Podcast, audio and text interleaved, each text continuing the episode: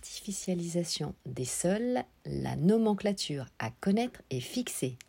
Bonjour à toutes, bonjour à tous, ici Sophie Vergès. Je vous souhaite la bienvenue sur ce nouvel épisode de podcast où nous allons parler aujourd'hui de la nouvelle nomenclature de l'artificialisation des sols puisque eh bien, les euh, deux nouveaux euh, décrets de la loi climat et résilience relatifs à la lutte contre l'artificialisation des sols est entré en vigueur. Alors, pour rappel, eh bien, cette loi, justement, dispositif de la loi climat et résilience, la gestion économe de l'espace, c'est-à-dire notamment de l'espace foncier. Cela fixe l'objectif du zéro artificialisation nette en 2050 avec un objectif intermédiaire en 2031. C'est ce qui va justement créer la rareté du terrain, du foncier et donc par ricochet augmenter la valeur vénale intrinsèque de certains biens immobiliers. La rareté crée le prix. Donc c'est pour ça euh, que en tant qu'investisseur, que vous soyez d'ailleurs débutant ou euh, aguerri, il est important évidemment euh, de connaître et eh bien, et de faire la veille juridique de toutes ces nouvelles réglementations qui sortent, de tous ces nouveaux décrets. Et eh bien, vous êtes sur la bonne plateforme puisque vous le savez, j'aime vous partager ces moments-là puisque c'est une aide précieuse pour la décision. Donc n'hésitez pas bien sûr à vous abonner pour écouter euh, évidemment tous les épisodes qui sortent au fil de l'eau. Donc je vous rappelle, la saison 1 et la saison 2 sont déjà bien sûr à votre disposition à et à écouter. Ce sont des saisons euh, dédiées à l'actualité juridique et euh, bâtimentaire. La saison 3 c'est la saison de l'initiation au droit immobilier pour vous apporter également les connaissances nécessaires pour démarrer. Allez, euh, c'est euh, parti. Alors, donc, ces euh, décrets portent respectivement sur la nouvelle nomenclature des terres artificialisé, et je vais vous donner la définition bien sûr, puisqu'on l'apprend dans ces décrets, qu'est-ce que cela signifie, et vous allez voir eh bien, que ça nous crée évidemment des surprises et des interrogations, et euh, sur l'intégration des objectifs de réduction de l'artificialisation dans euh, les schémas régionaux d'aménagement et de développement durable et euh, d'égalité des territoires.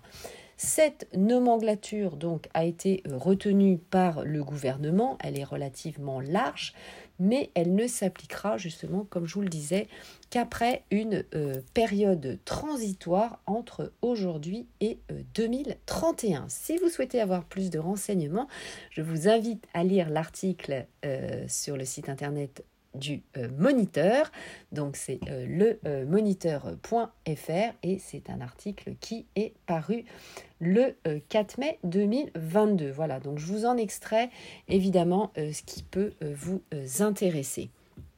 Alors, le premier décret, eh bien, c'est relatif aux objectifs et aux règles générales en matière de gestion économe de l'espace et de lutte contre l'artificialisation des sols du schéma régional d'aménagement, de développement durable et d'égalité des territoires.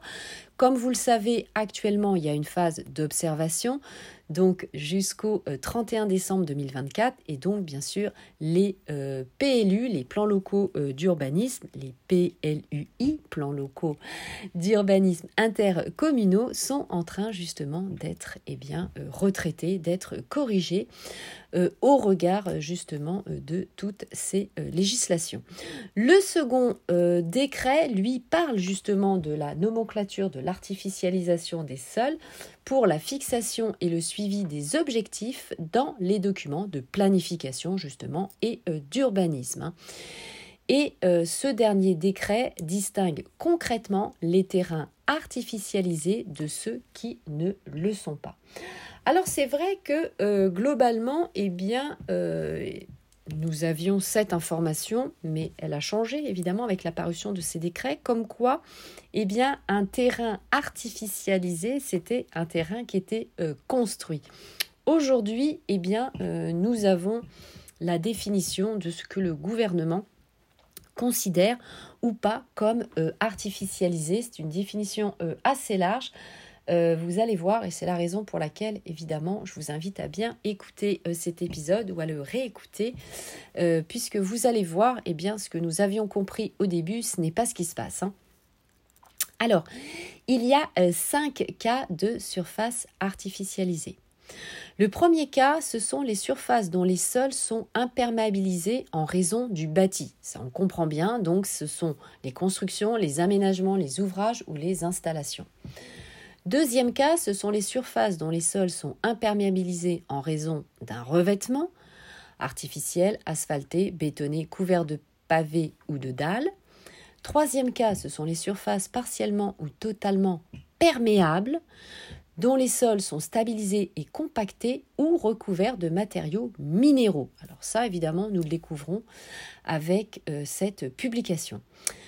Quatrième cas, ce sont les surfaces partiellement ou totalement perméables dont les sols sont constitués de matériaux composites comme une couverture hétérogène et artificielle avec un mélange de matériaux non minéraux.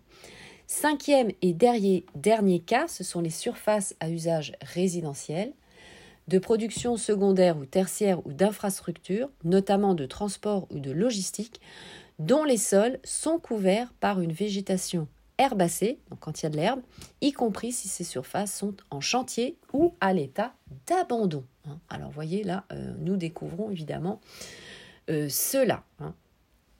Alors, je vous donne euh, des exemples de catégories euh, dites non artificialisées, c'est-à-dire ça va être des surfaces euh, qui soient nues, c'est-à-dire le sable, les galets, les rochers, les pierres ou tout autre matériau minéraux, y compris des surfaces d'activité extractive de matériaux en exploitation, soit couvertes en permanence d'eau, de neige ou de glace, les surfaces à usage de culture, qui sont végétalisées, l'agriculture, sylviculture, la pêche, l'aquaculture, la saliculture, et les surfaces naturelles ou végétalisées constituant un habitat naturel qui n'entre pas dans les catégories euh, précédentes.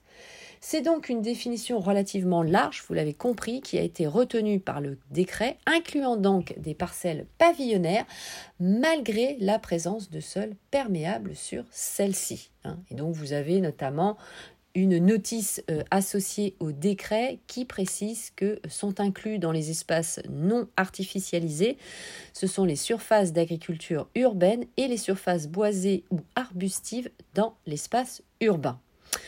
Cette nomenclature ne sera toutefois pas utilisée pour mesurer la division par deux de l'artificialisation d'ici 2031 prévue par la loi climat et résilience. Pendant cette période transitoire, les objectifs porteront uniquement sur la réduction de réduction de consommation des espaces naturels et agricoles.